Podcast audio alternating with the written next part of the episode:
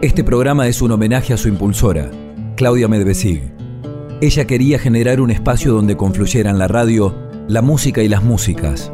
Sí, en femenino, para que la radio de la Universidad Nacional de Entre Ríos sonara más a mujer. En memoria de Claudia, les presentamos Entre Músicas. Entre Músicas. Lo más hermoso es posible. Una realización de Radio UNER Paraná y la Agencia Radiofónica de Comunicación. Idea y producción, Claudia Medvesig. Entrevistas, Lea Lebovich. Locución y artística, Pablo Morelli. Colaboración en grabación y edición, Leonardo Mare, Miguel Latuf y Federico Wimberg. Entre Músicas. Hoy escuchamos a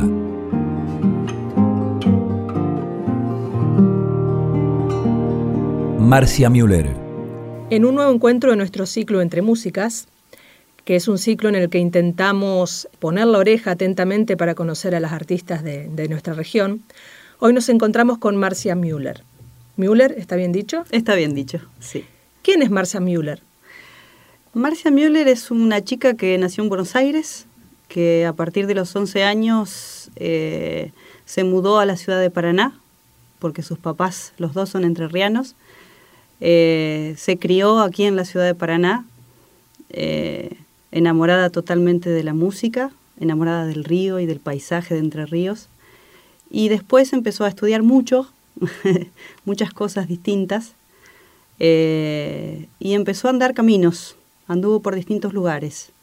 Anduvo por la ciudad de La Paz, anduvo por Buenos Aires, pero siempre de la mano de la música, haciendo su vida de la mano de la música. ¿Y cómo empezó tu relación con la música? Mi papá es músico, mis abuelos eran músicos y creo que ya cuando estaba en la panza de mi mamá escuchaba música. Más que nada música regional, música folclórica del litoral. Mi papá es chamamecero de esos, de, sangre.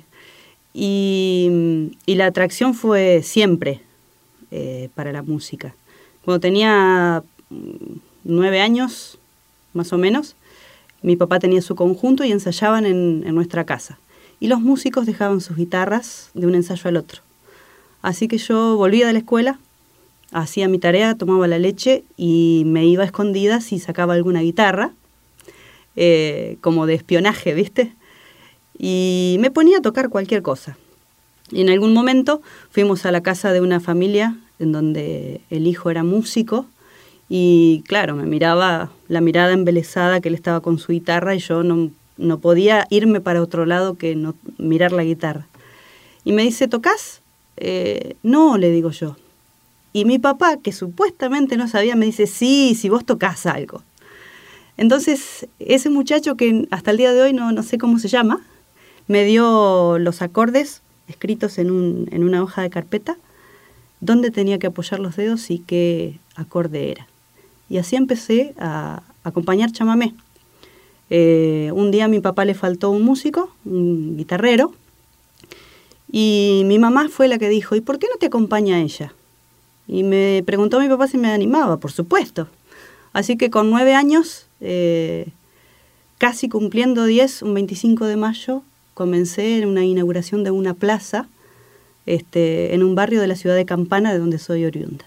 Ahí arrancó mi historia con la música. ¿Y nunca paraste? Nunca. Y el chamamé, em, no quiero usar la palabra impuesto, pero un poco venía de familia. ¿Luego después lo elegiste conscientemente? Sí, eh, he hecho muchas cosas. Eh, he estudiado canto lírico, por ejemplo. Estudié 10 años y me fascinó la ópera y la música de cámara. Este, descubrí nuevos mundos cuando empecé a estudiar en la Escuela de Música de aquí de Paraná. Eh, he cantado tango, he cantado música pop, melódica, me encantan los boleros, eh, pero al chamamé todos los días lo elijo, porque cuando me siento a componer es lo que primero sale. Eh, toco el acordeón, así que es como que estoy totalmente ligada de cuerpo y alma al chamamé, no, no lo puedo negar me encanta, me apasiona. Eh, siento que con el chamamé yo puedo expresar cualquier cosa que quiera decir. ¿Y cómo fue el paso de la guitarra inicial al acordeón? Uf, fue mucho estudio, mucha, eh, mucho investigar en mí misma a ver cómo podía ser. Yo inicialmente toqué la guitarra, luego canté, hacía recitados, empecé a hacer zapucay, que era así como medio raro para una niña. Eh, después me di cuenta que, es una expresión que ya la tengo innata, sí, que me sale. Eh, y cuando a los 16, 17 años más o menos eh, se me dio por, por empezar a explorar el acordeón, tenía un gran inconveniente que era que no es tan fácil tocar el acordeón y cantar. Y yo no quería dejar de cantar. Marcia Müller. Entonces, eh, bueno, sacrifiqué un poco el canto en un tiempo. Luego empecé a estudiar canto lírico. Y el canto lírico, la técnica, me dio las herramientas para tener la potencia, la dinámica y el desenvolvimiento con la voz que yo necesitaba para poder competirle al acordeón, porque eran las dos cosas. Y aparte, bueno, eh, un montón de, eh, de cosas que descubrir para poder acompañarme a mí misma en el acordeón, porque con la guitarra uno calza un acorde, rasguea y te acompañas bárbaro, pero con el acordeón es otra cosa, es muy distinto. Así que me llevó suponete unos dos, tres años capaz, un poco más, hasta que me sentí plena otra vez para poder cantar y, tocar. Has hecho un montón de cosas, estudiaste mucho, has buscado mucho. ¿Cuáles son tus influencias principales? Em, mis influencias, primero, yo siempre digo, mi primer maestro fue mi papá. Eh, y y la adoso a mi mamá, porque aunque ella no es música, son mis primeros maestros. Eh, luego empecé a encontrarme en el camino con, músicos que me llamaban la atención, que me deslumbraban. Primero en el folclore del litoral. Tengo una gran referente que es Nelly de Argentina Zenón, eh, que siempre que leo una poesía de ella me deslumbra, porque su vocabulario es muy extenso, muy amplio, eh, siempre tiene la palabra correcta para decir lo que quiere decir. Y musicalmente, eh, en una primera instancia me deslumbré mucho con, lo que hacía Monchito Merlo, por ejemplo, porque era la música que yo tocaba. Eh, y después empecé a explorar más allá. lo descubrí a Raúl Barbosa, lo descubrí a Hildo Patriarca, que es un acordeonista cordobés, ahora ya falleció, no lo tenemos, eh, que no, no tocaba música del litoral, tocaba más tango, jazz con el acordeón. Era fascinante lo que hacía. Eh, y hasta que eh, se me cruzó, me crucé en el camino con la música del Chango Espacio que me identificó. quizás no toco lo mismo que él, o de la forma que él lo toca, pero su búsqueda es la misma que la mía. Y ahí, por ahí va la cosa. En la radio de la universidad Estás escuchando Entre Músicas. Hablemos un poco de las canciones que elegiste. Eh, la primera que elegiste, ¿cuál es y por qué? Eh, bueno, la, fue difícil, te digo, ¿eh? Fue difícil elegir tres canciones. Eh, la primera que elegí fue Doña Florencia, que es un tema que yo llegué a grabar en, cassette, mirá lo que te estoy diciendo, en cassette con el conjunto de mi papá cuando tocaba la guitarra. Es un chamamé que narra la historia de una mujer que fue nana, la, mamá de crianza, digamos, de Nelly de Argentina Zenón. Eh, me conmovió mucho la letra. eran mis dos referentes, mira, Nelly de Argentina Zenón en la letra, Monchito Merlo en la música. Era como la, la conjunción genial que yo había encontrado, porque un poco también los considero como padrinos artísticos que siempre me están dando una mano y qué sé yo.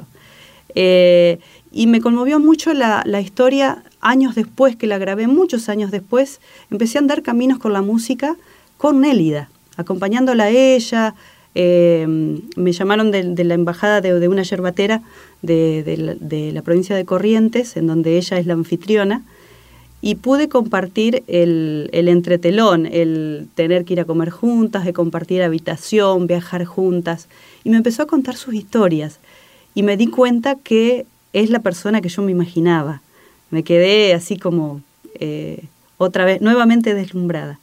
Eh, y de alguna manera elegí ese tema eh, porque creo que, mm, que, esas dos personalidades marcaron un inicio, un inicio de, de querer superarme, de querer hacer las cosas como, como alguien más, porque veía que las hacían bien, porque me gustaba lo que tocaban, me gustaba cómo decían las cosas. Creo que por eso también elegí este Doña Florencia.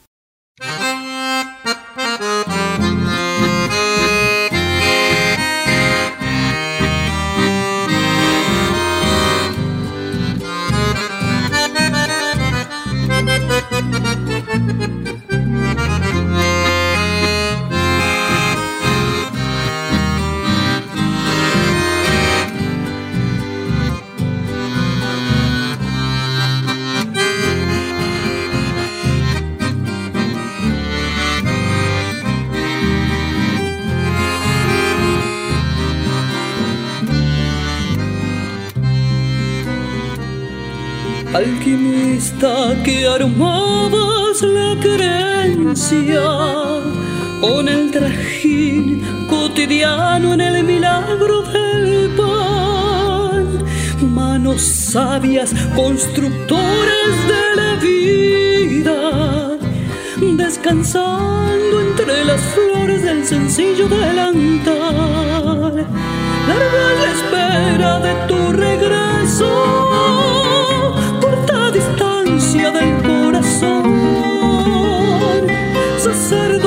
sacerdotisa de las ordinarias, tal vez se encuentre en algún tizón.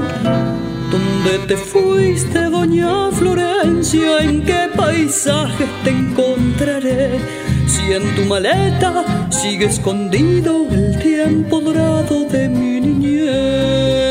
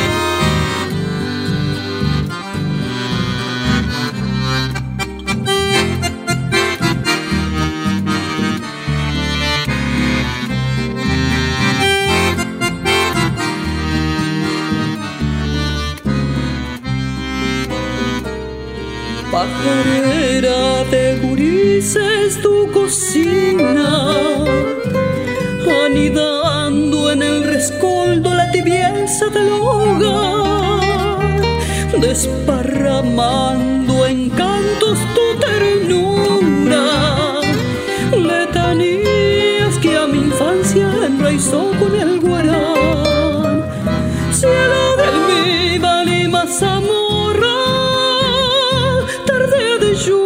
chipa y fogón, hacha cortando a las tormentas, tal vez se corte en algún rincón. ¿Dónde te fuiste, doña Florencia? ¿En qué paisaje te encontraré? Si en tu maleta sigue escondido el tiempo dorado de mi niñez.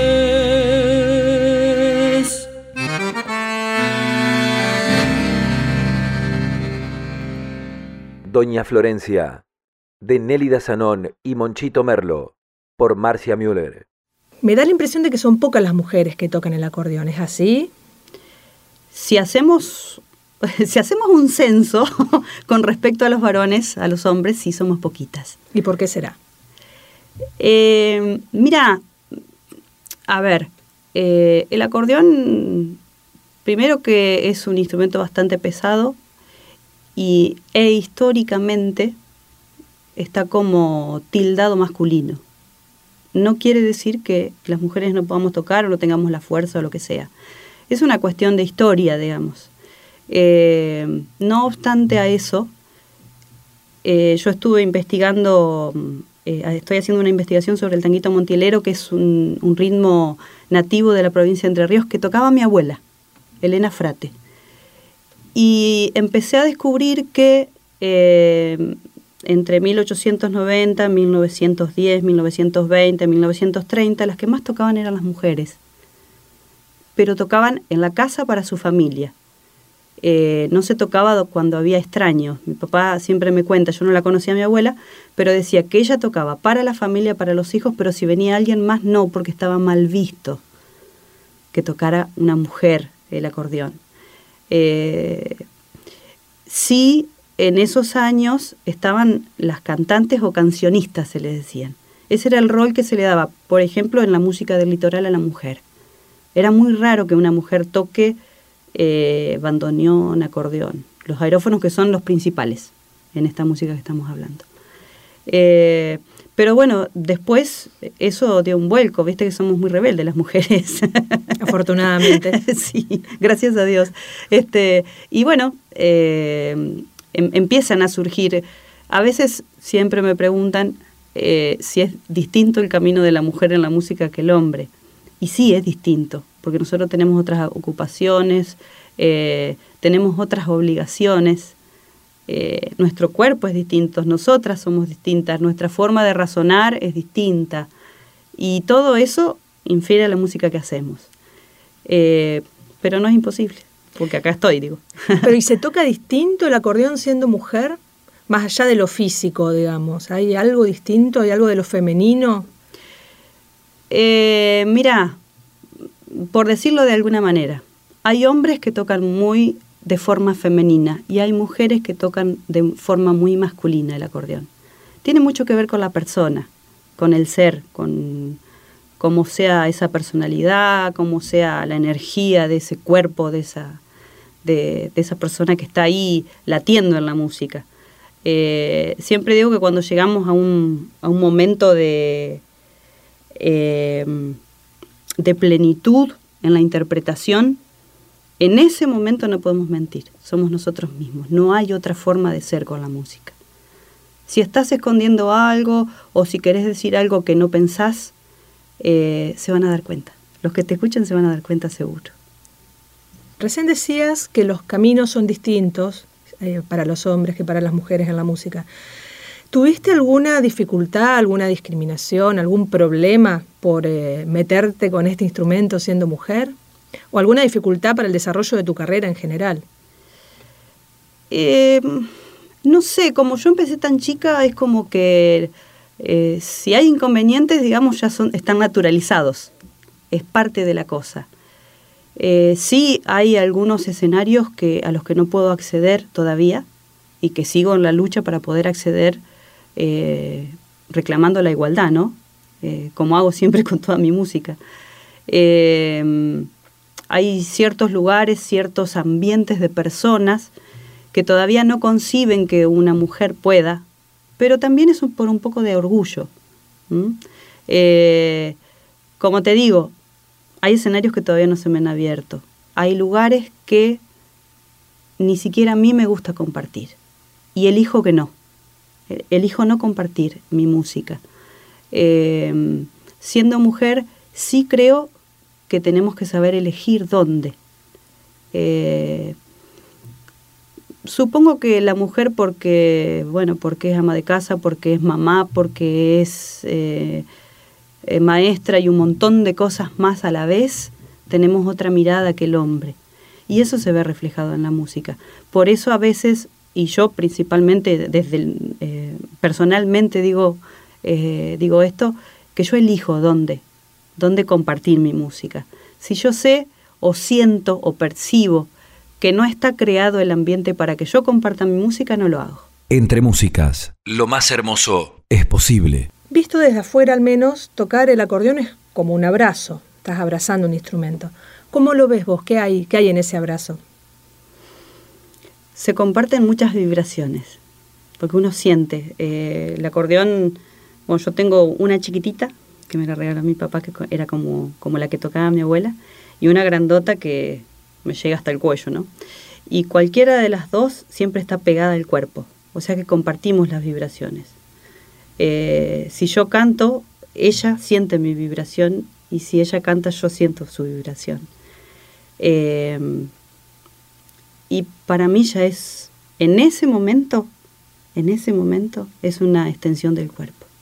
No es otra cosa, es parte de lo mismo. Contanos de tus discos. Tenés dos discos. Uno se llama Siempre. Sí. Y el otro Sueño en alas de acordeón. Sí, esos son em, discos con mi, con mi, grupo. Eh, tengo em, una grabación anterior que también es con mi grupo compartido en cinta, en cassette. La mitad eh, del, del, cassette de un lado hizo este, la música el grupo de mi papá, que se llama Inspiración Libera, y del otro, esa fue mi primera grabación en el año 98 con la agrupación que yo formé. Ese era empezar mi proyecto. Marcia Müller. Y luego, bueno, vino eh, Sueño en Alas de Acordeón, que fue una producción independiente, que ahí todavía no cantaba con el acordeón. No me animé a grabar ningún tema. Sí puse algunas composiciones mías. Eh, y siempre que, que, es el más reciente editado, digamos, eh, fue, fue como el jazmín en flor, porque el jazmín en flor está ahí y fue el antes y el después de, la Marcia que no componía y la Marcia que compone, de la Marcia que no cantaba con el acordeón y ahora sí, eh, de manejar otro instrumento, porque si bien el disco anterior yo lo había hecho con acordeón de cinco hileras que tiene un sistema distinto, eh, aquí había logrado tener el instrumento que yo sentía que representaba mi sonido y con el cual me podía expresar dignamente. Entonces fue y es como, como un puntapié inicial a un montón de cosas que no hacía, por más que ya hace mucho tiempo que tocaba. Si alguien quiere conseguir tus discos, ¿cómo, cómo puede hacer? Y mira, ahora es eh, medio que me tienen que contactar a mí por el momento. Ahora estamos con los chicos que, me acompañan en este momento, estamos terminando un disco, eh, un disco nuevo, que también va a ser un disco muy particular porque lo venimos trabajando y hace dos años más o menos en estudio. Ahora justamente vengo del estudio de grabar. Y, va a ser un, disco particular porque es un, disco agradecido. Porque después de, de, pisar varios pozos y de eh, embarrarme las chancletas hasta el fondo del río, eh, siento que estoy flotando arriba y es momento de agradecer, de agradecer a un montón de, lugares, de personas, de situaciones que, que han hecho que la música que hoy hago sea de todos y sea lo que es. ¿Tiene nombre el disco ya? Eh, sí, eh, creo que se va a llamar Gracias. Clarito. Entre mujeres y músicas, abrimos un escenario para escuchar. Músicas nuestras. Artistas de Entre Ríos. Entre músicas. Lo más hermoso, hermoso. Es posible.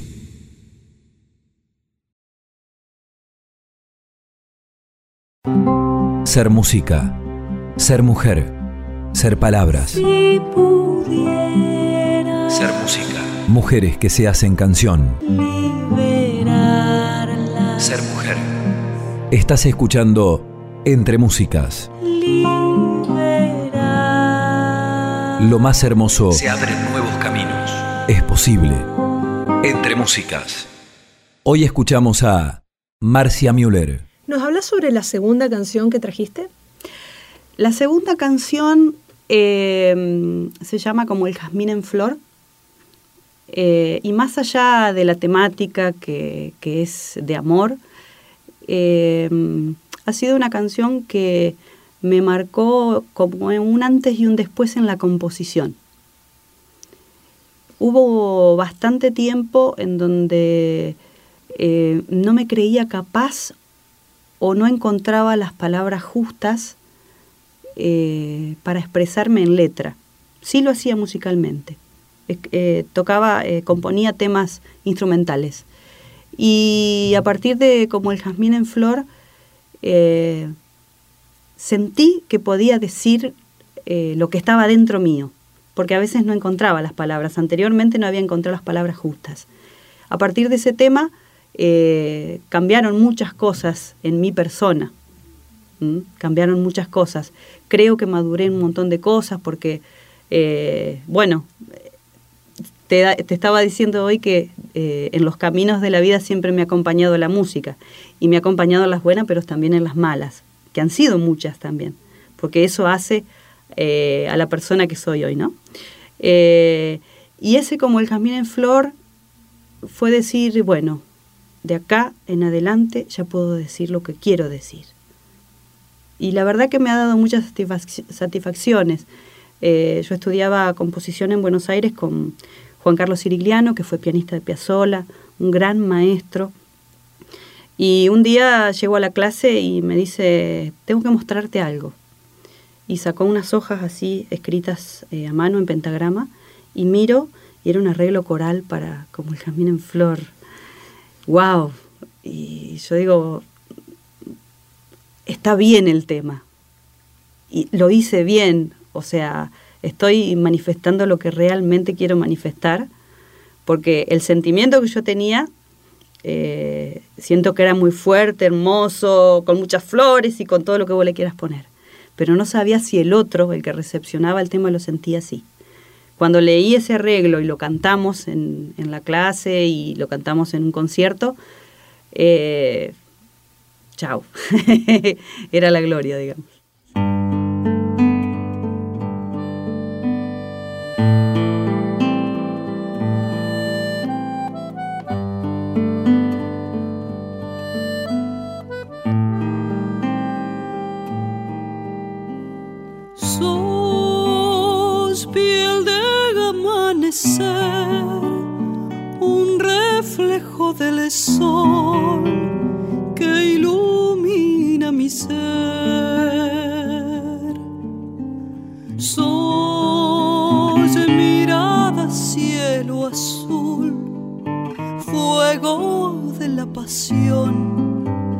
Descanso en el atardecer.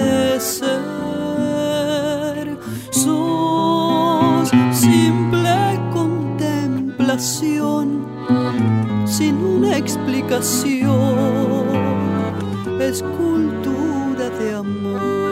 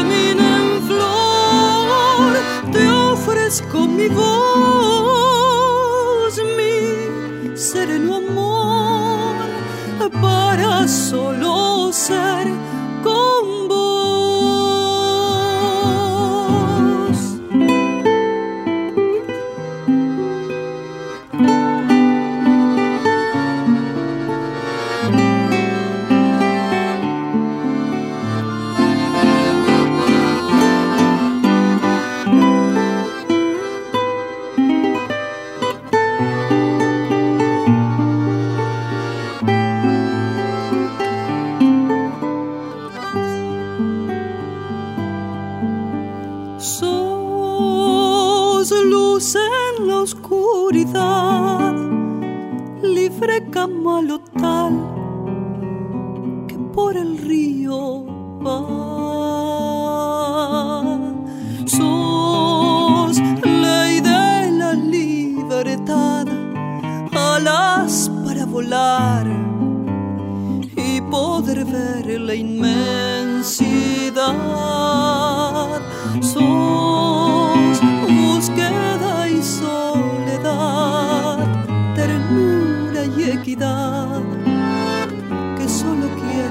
Love.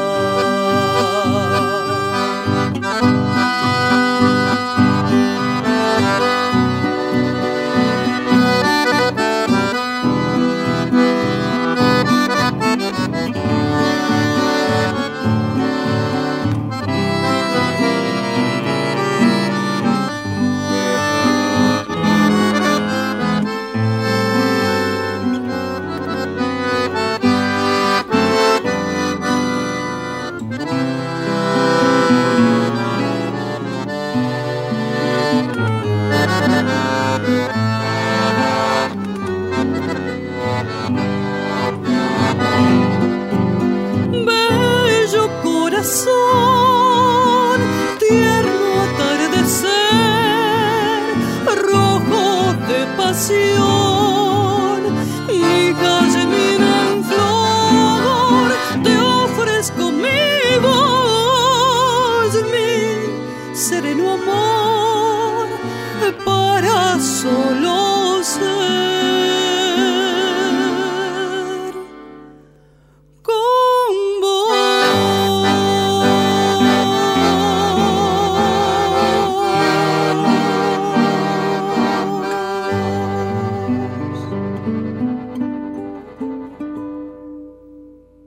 el jazmín en flor, de y por Marcia Müller. ¿Y cómo es para vos la, tarea de componer? Pero ¿cómo es en términos concretos? O sea, ¿te levantás a la mañana, te sentás para hacer eso o te cae por ahí la inspiración? Em, lo que tengo que estar es tranquila y sola. Eh, generalmente, y este último tiempo me está pasando que tengo una idea de composición que eh, no sé, le quiero escribir a el río y empiezo a pensar en el río y, qué le quiero, pero qué le quiero decir. Y en, eh, mi, momento de reflexión eh, siempre digo que es adentro del casco, porque yo ando en moto, viajo bastante, así que dentro del casco voy pensando un montón de cosas, voy cantando melodías y, luego parece que como, como que esas eh, ideas se sazonan ahí, ahí adentro, se, se cocinan un poco y ya cuando ando con un ánimo cambiado, que eh, me acuesto y no me puedo dormir o me despierto demasiado temprano, ahí sé que tengo que sentarme a escribir, porque ya no puedo más con lo que tengo adentro. Ya el casco explota. Sí, una cosa así. Bien. Em, hablabas al principio de, tu empecinamiento, de poner también la voz, de cantar, no solo tocar. Eh, ¿Qué le agrega el poner la voz a tu, a tu arte? Eh, le agrega la voz. le agrega poner el, eh, lo que el alma y el corazón sienten para afuera. Eh, le agrega el cuerpo. Y no es poca cosa. cuando yo comencé a cantar con el acordeón, estaba en un periodo de mi vida que estaba tratando de reordenar un montón de cosas, cosas feas, cosas lindas, prioridades, eh, sentimientos, eh, un montón, un, mundo ahí adentro que daba vueltas. Y el poner la voz es poder decir. Pues yo sentía que podía decir un montón de cosas con la música, pero si el que me estaba escuchando no entendía ese lenguaje, no le podía decir nada a esa persona. Y siento que con las palabras se puede decir mucho más. Es un lenguaje más común que puede llegar a todos. Y no me, no me parecía justo que algunos entiendan y otros no. Entre mujeres y músicas se abren nuevos caminos. Entre músicas. ¿Cómo surgió lo de los tutoriales? Esto de dar clases a través de YouTube para, enseñar a la gente cómo tocar el acordeón? ¿Cómo surgió la idea? Eh, fue muy, muy de práctica, digamos, porque yo viví estudiando musicología en Buenos Aires, en Capital, y allí tenía mis alumnos de acordeón, muchísimos, porque no hay eh, muchos profes que den, eh, que enseñan acordeón a botones, como las que toco yo. Y mm, luego, bueno, eh, yo me, vuelvo a Paraná y dicen los chicos, y nosotros vamos a quedar sin profe. Y bueno, me empezaban a mensajear, y mandame algo para estudiar, mandame una parte. Muchos no leen música, así que yo les enseñaba en forma oral. Eh, y dije, bueno, está bien, les mando videos. ¿Se animan con videos? Sí, sí, sí, bueno, pero vamos a hacerlo bien. Entonces eh, hasta el día de hoy sigo filmando con mi teléfono, los edito en un programita, armé un canal de YouTube y, los empecé a subir en el criterio de que mis alumnos de Buenos Aires, de donde estén, los pudieran ver. Y la verdad que todos los días hay un mensaje nuevo que me sorprende. Hay argentinos repartidos por todo el mundo, me han escrito de Canadá que están estudiando con mis tutoriales, de Holanda. Eh, de distintos lugares de la Argentina. Eh, me conmovió muchísimo una historia eh, me escribió la hija de un señor que tiene 78 eh, años, vive en Virasoro, provincia de Corrientes. Con la edad te darás cuenta que no es muy asiduo a la tecnología. Pues bien, cuando vio los tutoriales, siempre toda su vida quiso aprender a tocar acordeón y nunca pudo porque no tenía la plata para comprar el instrumento. De grande, de jubilado, se compró su instrumento y cuando vio mis tutoriales quiso, quiso empezar a estudiar.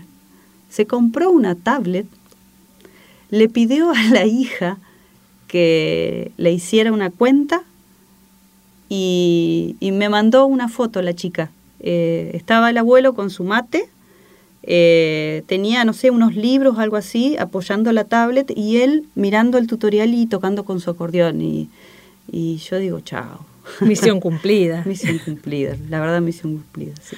Eh, contanos del último tema que elegiste, el tercero. El último tema eh, es de esas expresiones de entrecasa. ¿Por qué digo esto? Eh, porque es una canción, porque no está dentro de, los ritmos que habitualmente yo toco en público, pero que sí las compongo de mi, del lado de la mano de mi amiga la guitarra porque siempre está ahí, no, nunca la dejé a la guitarra. Eh, y, este tema creo que es el último que he compuesto, eh, se llama Mi Escuela Pública. Y mm, fue un, día que vuelvo de una asamblea que se estaba haciendo en, eh, acá en el Consejo de Educación y yo escuchaba, me gusta mucho eh, pararme y mirar desde afuera, pararme y mirar desde adentro, eh, y me gusta observar los gestos, eh, la forma corporal, todas las formas de decir que tiene la gente. Cuando volví a casa, en el WhatsApp de una de las escuelas que trabajo, eh, un montón de, compañeros que estaban indignados porque no les habían pagado, eh, una compañera que está con permiso de maternidad que le habían cortado hasta la obra social. Y la verdad que estaba muy enojada, muy enojada ese día. Quise componer algo ese día y la verdad que no pude. Y seguí elaborando lo que me pasaba, lo que veía en las redes sociales de, de la gente que opinaba y dije, no, no, no puedo no decir nada. Em, la educación pública, los docentes, eh, somos tema de conversación para todo el mundo. Todos opinamos, somos eh, opinólogos. Eh, algunos, algunos con fundamento, otros desde el café del bar, ¿viste? y dije, yo tengo que dar mi punto de vista pero como siempre lo hago. Eh, me duelen mucho las confrontaciones. Entonces dije, lo voy a hacer desde el amor, como generalmente escribo, porque no me sale de otra forma. Lo que hago enojada, seguramente termino y rompo la hoja y la tiro, porque no me parece digno de compartir. ¿Para qué compartir más enojo? Entonces, eh, llegué al otro día a mi casa, eh, lloré un rato, con lo que me pasaba. Y dije, bueno, tengo que compartir lo bueno. Necesito ponerle luz a este tema. Porque era todo oscuro, todo problemas, todo malo. Y yo fui solamente a jardín de infantes privado porque no existía estatal. Y toda mi escuela primaria, mi escuela secundaria, mi facultad, todas las que he pisado, todas han sido públicas. Realmente siento que es mi segunda casa. Y necesitaba decir que es buena, que es mi segunda casa, que es mi familia, que es el lugar donde yo me formé, me sigo formando y ahora laburo. Entonces, eh, sentí la necesidad de decir eso. Me parecía que más allá de los conflictos políticos, gremiales, el maestro está. El maestro se encuentra con los alumnos todos los días. El maestro le puede cambiar la vida a una persona. A mí me la cambiaron. A mí muchas veces la escuela me salvó la vida. Así, textual. Entonces, si yo no defiendo eso, ¿quién lo va a defender? Me parecía que ya era hora de hablar de esas cosas. Por eso hice esa canción.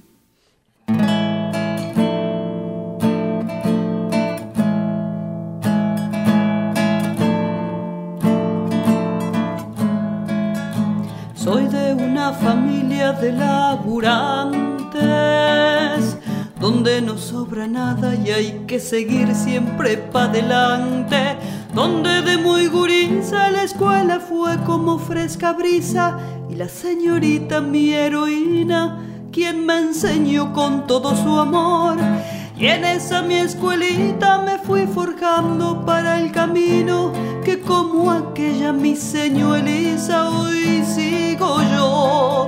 Maestra soy, no digo más, si es mi vida la lucha y la igualdad. Maestra y quien no callará, la pública en pie seguirá. En el andar llegué a la secundaria, donde un torbellino de mil ideas me atravesaban. Y en ese convivir de lo cotidiano, de matemáticas, castellano, inglés y la historia también. Como sin que yo sepa fueron sembrando la fortaleza y el coraje para que elija por el saber. Maestra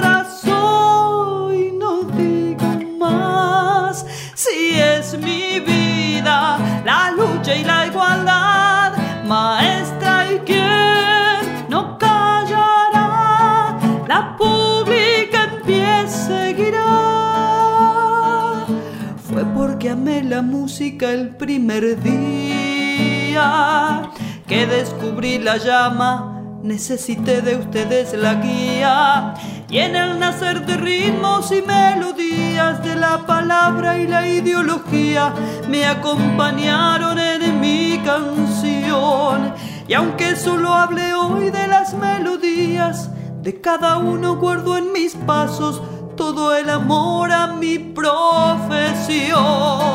Maestra soy, no digo más, si es mi vida la lucha y la igualdad. Maestra y quien no callará, la pública en pie seguirá. Hoy ponen a dudar toda mi historia.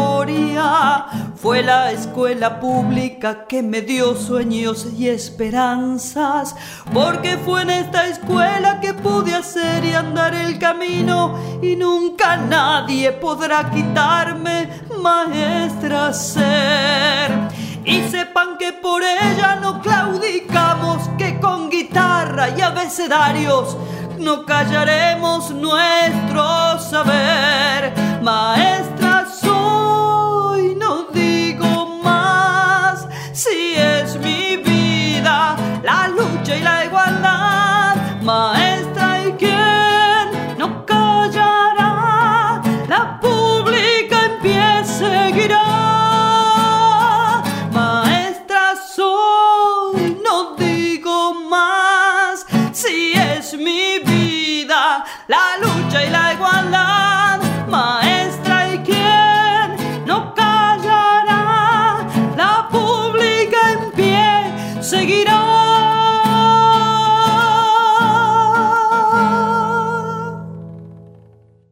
escuela pública, de y por Marcia Müller. ¿Para qué sirve la música? Para muchas cosas. Eh, en mi experiencia, primero me sirvió para sanar, para sanar mucho, del alma, del corazón, del cuerpo. Eh, me sirvió como filosofía de vida, porque si uno no tiene constancia en la música, no es nada. Te quedas en, el, en, el, en la transición de lo bueno y lo malo, y no pasa nada. Em, la música sirve para comunicarse sin decir ninguna palabra. Es hasta mágico lo que pasa. Y, y más allá de, lo técnico, de qué estilo haces y qué música tocas y cómo la tocas y para qué y con quién, em, yo siento que, es una energía muy poderosa que puede llegar al otro aunque estemos a miles de kilómetros. Eh, es, creo que es el acto más milagroso que Dios nos ha regalado a la humanidad. Muchísimas gracias. A ustedes. Ser mujer. Un mapa de música. Un claro de río. Una fiesta de fruta. Entre músicas. Ser música. Lo más hermoso es posible. Entre músicas. Entre músicas.